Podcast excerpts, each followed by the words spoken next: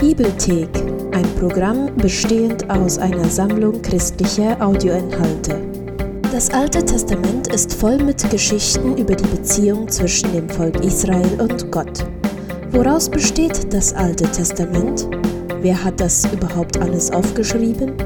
In diesem Video wird Wissen über die Entstehung des Alten Testaments zusammengefasst und der Aufbau und Inhalt wiedergegeben.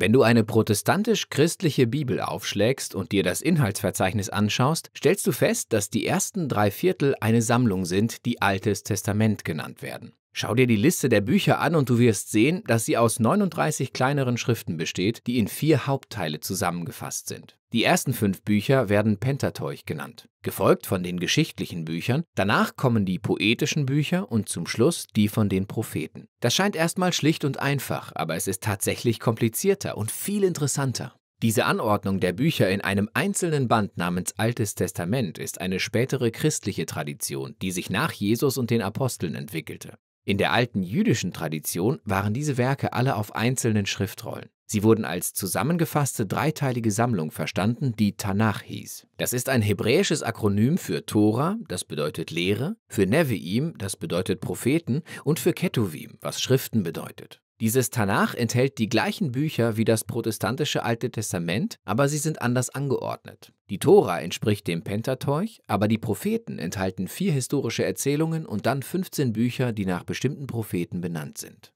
Danach kommen die Schriften. Sie sind eine abwechslungsreiche Sammlung poetischer und erzählerischer Texte. Dieser dreiteilige Aufbau ist ziemlich alt. In der Bibel werden sie einfach nur Schriftgelehrte oder Propheten genannt. Es wird in alten jüdischen Texten darauf verwiesen, wie in den Schriftrollen vom Toten Meer, der Weisheit des Sirach oder sogar Jesus von Nazareth erwähnt ihn. Und das liegt daran, dass diese dreiteilige Form in den gestalterischen Aufbau der Schriftrollen selbst eingewoben ist. Sei aufmerksam und du wirst feststellen, dass jede Schriftrolle durch Querverweise abgestimmt ist, die jedes Werk mit der größeren dreiteiligen Sammlung verbinden. Wer hat all diese Schriftrollen zusammengefügt? Es war ein langer Prozess. Ein paar der bekannten Mitwirkenden werden genannt, wie Mose oder David, aber die meisten Autoren bleiben anonym. In der Bibel werden sie einfach nur Schriftgelehrte oder Propheten genannt. Diese Schriftrollen nahmen im Lauf von Israels Geschichte Gestalt an. Generationen von prophetischen Schreibern sammelten frühere Geschichten und Gedichte und fügten sie in größere Bände zusammen. All dieses Material vereinten sie in der Schriftrollensammlung dem Tanach. Aus Texten in den Psalmen und Propheten geht hervor, dass diese prophetischen Schriftgelehrten glaubten, dass Gottes Geist diesen ganzen Prozess leitete und dass Gott durch diese menschlichen Worte zu seinem Volk spricht. Deshalb schätzten sie diese Texte so sehr, studierten sie und fassten sie zu einer Sammlung zusammen. Wir wissen nicht, wann genau dieser Prozess abgeschlossen war, aber es war irgendwann in den letzten Jahrhunderten vor der Zeit von Jesus. In seiner endgültigen Form bietet der Tanach eine prophetische Interpretation von Israels Geschichte. Sie besagt, Gottes Absichten zur Rettung der ganzen Welt zu offenbaren. Und obwohl wir der ganzen Sammlung nicht in einem einzigen Video gerecht werden können, ist es hilfreich, sich einen Überblick darüber zu verschaffen, worum es in diesen Schriftrollen geht. Die Tora beginnt damit, dass Gott ein großes Stück Land erschafft und segnet. Eine sehr gute Welt. Gott vertraut sie einem Geschöpf an, das sein göttliches Ebenbild widerspiegelt, der Mensch oder auf Hebräisch Adam. Gott bevollmächtigt die Menschheit, die Welt als Könige und Königinnen der Schöpfung zu regieren. Die Frage ist, ob sie Gottes Weisheit vertrauen werden, Gut und Böse zu unterscheiden, oder ob sie selbst bestimmen wollen, wie sie Gut und Böse definieren. Aber da ist noch eine andere Kreatur bei den Menschen, eine mysteriöse Schlange. Sie rebelliert gegen den Schöpfer und überlistet die Menschen, auf dumme Weise gegen Gottes Großzügigkeit zu rebellieren. Deshalb wird die Menschheit von ihrer göttlichen Lebensquelle getrennt und aus einem Garten des Segens zum Sterben in eine gefährliche Wüste verbannt. Von dort breitet sich die Menschheit weiter aus und definiert Gut und Böse neu. Ab da geht es schnell bergab.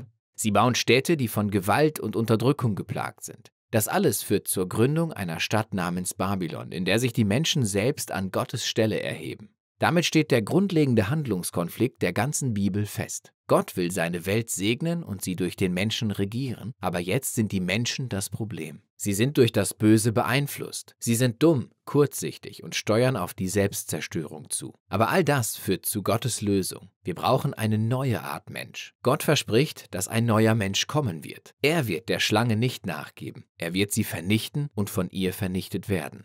Von hier aus folgt die Geschichte der versprochenen Abstammungslinie bis zu einem Mann und einer Frau, Abraham und Sarah. Gott schenkt ihnen den gleichen göttlichen Segen, der der Menschheit auf Seite 1 gegeben wurde. Und so verlassen sie Babylon und brechen in ein neues, gartenähnliches Land auf, das Gott ihrer Familie versprochen hat. Es folgt eine Geschichte über Abrahams Familie. Drei Generationen, Abraham, Isaak und Jakob, gefolgt von zwölf Söhnen. Unsere Hoffnungen sind groß, bis wir von ihrer zerrütteten und zerstörerischen Familiengeschichte lesen. Sie lügen und betrügen, bringen sich fast gegenseitig um, von den Sexskandalen ganz zu schweigen. Aber was hast du nach der Geschichte mit dem Garten erwartet? Sie sind Menschen. Schließlich landet Abrahams Familie im Exil in Ägypten. All das Versagen von Abrahams Familie bildet einen dunklen Hintergrund für die wenigen Lichtblicke in der Geschichte. Gott bleibt diesen Menschen verpflichtet. Er gibt ihnen sogar ein ewiges Versprechen, einen sogenannten Bund, dass er die ganze Menschheit durch sie retten und segnen wird. Wie genau, ist nicht klar. Aber Abrahams Familie geht es am besten, als sie ihre egoistischen Machenschaften beenden und Gottes Versprechen mit radikalem Glauben vertrauen. Von hier aus wächst die Familie. Sie wird in Ägypten versklavt und wir lernen die andere Hauptfigur der Tora kennen, Mose. Gott erhebt ihn, um die Israeliten zu retten und sie zu einem Berg zu bringen, an dem sie alle in eine Bundesbeziehung mit Gott eingeladen werden. Ihnen werden 613 Bedingungen für die Beziehung gegeben. Das sind Richtlinien, um neue Arten von Menschen zu werden, die Gott treu in der Welt vertreten. Mose handelt diesen ganzen Deal aus, weil er großartig ist. Er ist der ultimative Prophet, der Israel Gottes Wort weitergibt. Er ist ein Priester, der sie vor Gott vertritt, und er wird sogar als König bezeichnet, als Israels Anführer und Erlöser in Zeiten der Not. Aber im weiteren Verlauf der Tora versagen die Israeliten auf ganzer Linie. Sie verstoßen gegen den Bund und selbst Mose rebelliert gegen Gott. Tatsächlich endet die Tora mit Moses Vorhersage, dass Israels Versagen weitergehen wird, wenn sie ins verheißene Land zurückkehren und sie werden wieder im Exil landen. Aber er hat Hoffnung, dass Gott sein Versprechen erfüllt, Israel zu retten. Eines Tages wird er ihr Versagen wieder gut machen. Er wird ihr egoistisches Herz heilen, damit sie leben und Gott wirklich lieben können. Dann stirbt Mose. Die letzten Sätze der Tora-Schriftrolle sind überraschend. Sie springen in die Zukunft und wir hören von den prophetischen Schriftgelehrten, die den Tanach geprägt haben. Sie reflektieren über Moses Geschichte aus ihrem Blickwinkel und erzählen uns, dass in Israels Geschichte nie wieder ein Prophet wie Mose auftaucht. Mann, ich wünschte, ein Prophet, Priester, König wie er würde kommen. Und damit kommen wir zu den Nevi'im. Sie bestehen aus zwei Teilsammlungen. Zuerst die früheren Propheten, Vier Erzählungen aus Israels Geschichte im verheißenen Land, erzählt aus der späteren Perspektive der Propheten. Unter Josuas Führung fängt die Geschichte gut an. Wir erfahren, dass er erfolgreich ist, weil er genau wie Mose ist. Tag und Nacht meditiert er über der Schrift. Aber schließlich scheitert auch Josua und Israels langer, gewaltsamer Abstieg in die Selbstzerstörung beginnt genau wie Mose und die Geschichte vom Garten vorhergesehen haben. Diese Geschichten konzentrieren sich hauptsächlich auf das Scheitern von Israels Königen, Propheten und Priestern, wie sie sich gegenseitig belügen, betrügen, töten und Götzen verehren. Es ist im Grunde genommen eine längere, blutigere Wiederholung vom Versagen ihrer Vorfahren. Aber es gibt einige Lichtblicke. Gott bestätigt nochmal sein Bundesversprechen, die Menschheit durch einen neuen Menschen zu segnen. Es wird ein König aus Davids Geschlecht sein. Es gibt einige Geschichten über Menschen wie David oder Salomo, die wie Abraham Momente haben, in denen sie Gott vertrauen, aber es ist nie von Dauer. Und siehe da, Abrahams Familie endet genau dort, wo sie beginnt, in Babylon, besiegt und ins Exil verbannt. Aber denkt daran, diese ganze Geschichte wird aus der späteren Perspektive der Propheten erzählt. Und sie wissen, dass das Exil nicht das Ende ist. So gestalteten sie diese Geschichten über Israels Vergangenheit als Hinweise auf ihre zukünftige Hoffnung. Wenn Gott sein Volk aus Babylon befreit, wird er den neuen König schicken, der so sein wird, wie Mose, David und Salomo an ihren guten Tagen waren. Tatsächlich geht es im zweiten Teil der Nevi'im, den letzten Propheten, nur darum. Es gibt drei große und zwölf kurze Schriften, die mit bestimmten Propheten verbunden sind. Dieser Aufbau erinnert bewusst an die drei plus zwölf Vorfahren aus Genesis, deren Geschichten vom Scheitern die Samen für die Zukunftshoffnung enthalten. Diese prophetischen Schriftrollen sind vollgepackt mit Querverweisen, die sich auf die Erzählung der Tora und der Propheten beziehen und sie führen die Geschichte weiter. Die Aufgabe von Israels Propheten war es, wie Mose zu sein. Sie sollten das alte Israel des Scheiterns und der Korruption anklagen und sie sollten vor der drohenden Folge warnen, dem großen Tag des Herrn, der in ihrer Niederlage und dem Exil in Babylon endete. Aber die Propheten versprachen auch, dass Gott die Absicht verfolgte, sein Volk zu reinigen und ein neues Israel zu erschaffen, das treu sein würde wie Abraham. Es lebt in einer neuen Bundesbeziehung mit Gott unter der Herrschaft des versprochenen Herrschers. Er wird als neuer Mose beschrieben, aber David genannt.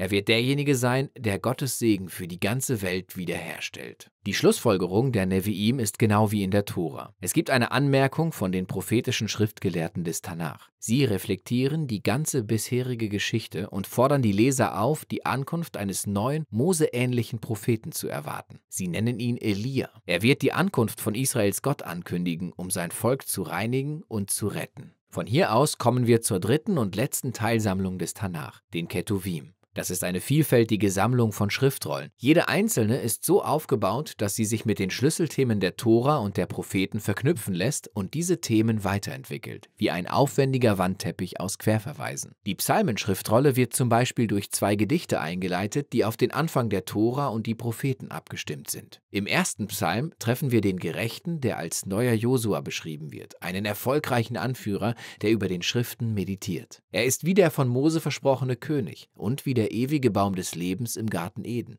Psalm 2 identifiziert dann diese Figur. Es ist der versprochene König, Gottes Sohn aus Davids Geschlecht. Er wird das Böse unter den Nationen besiegen und Gottes Segen für die Welt wiederherstellen. Der Rest der Psalmenschriftrolle lehrt Gottes Volk, wie man betet, während es auf diese zukünftige Hoffnung wartet. Dann gibt es noch die Schriftrollen der Weisheit, die einige der schwierigsten Fragen behandeln, die sich aus der Geschichte der Tora und der Propheten ergeben. Die Sprüche klingen wie Mose in der Tora. Vertraue auf Gott, sei treu und gehorsam und du wirst Frieden und Erfolg haben. Aber dann reflektieren die Bücher Prediger und Hiob über Israels komplizierte Geschichte und sagen, ja, das haben wir gerade versucht und es ist nicht so einfach. Diese drei Bücher erörtern, was es bedeutet, in Gottes guter und oft verwirrender Welt weise zu leben. Zwei der letzten Bücher des Tanach, die geschrieben wurden, leisten einen entscheidenden Beitrag. Die Schriftrolle von Daniel blickt zurück auf die lange Geschichte von Israels Versagen und Leid als ein seltsames Tor der Hoffnung in eine neue Zukunft für die Welt. Eines Tages wird dieser neue Mensch kommen, der in der Tora und den Propheten versprochen wurde. Er wird durch die tierähnlichen Neigungen der Menschheit zum Bösen zertrampelt. Aber dann wird Gott ihn rechtfertigen und erheben, um die Welt in göttlicher Macht zu regieren. Schließlich erzählt die Schriftrolle der Chroniken die gesamte Geschichte des Tanach von Anfang an bis zu Israels Rückkehr aus dem Exil. Der Autor konzentriert sich auf Gottes Verheißung an David von einem zukünftigen König. Er wird Gottes Volk in einem neuen Jerusalem wiedervereinigen und den göttlichen Segen für die Nationen bringen. Die letzten Zeilen der Chronikschriftrolle wurden auf Schlüsseltexte aus dem gesamten Tanach abgestimmt. Sie halten die Hoffnung auf eine endgültige Rückkehr aus dem Exil aufrecht und weisen auf die Ankunft eines Israeliten hin, dessen Gott mit ihm ist, damit er hinaufziehen und das neue Jerusalem wiederherstellen kann. Und so endet die Geschichte. Der Tanach ist eine majestätisch und bewusst gestaltete Sammlung alter hebräischer Schriftrollen. Diese unterschiedlichen Texte aus allen Epochen der israelitischen Geschichte wurden zu einer einheitlichen Geschichte über Gottes Bundesversprechen an Israel und die ganze Menschheit verwoben. Sie wurden für ein lebenslanges Lesen und Nachdenken geschaffen, denn diese bemerkenswerten menschlichen Wörter bieten ein göttliches Wort der Weisheit und der Zukunftshoffnung, das noch heute spricht. Wir glauben, dass sich ein roter Faden durch die gesamte Bibel zieht. Und wir machen Videos wie dieses, um dir zu helfen, den Aufbau und die Kernaussage eines Buchs besser zu verstehen. Das ist nur möglich, weil Menschen das Projekt unterstützen. Wenn du mehr darüber wissen willst, dir dieses Video und das dazu passende Plakat kostenlos herunterladen möchtest, dann besuche unsere Website www.dasbibelprojekt.de.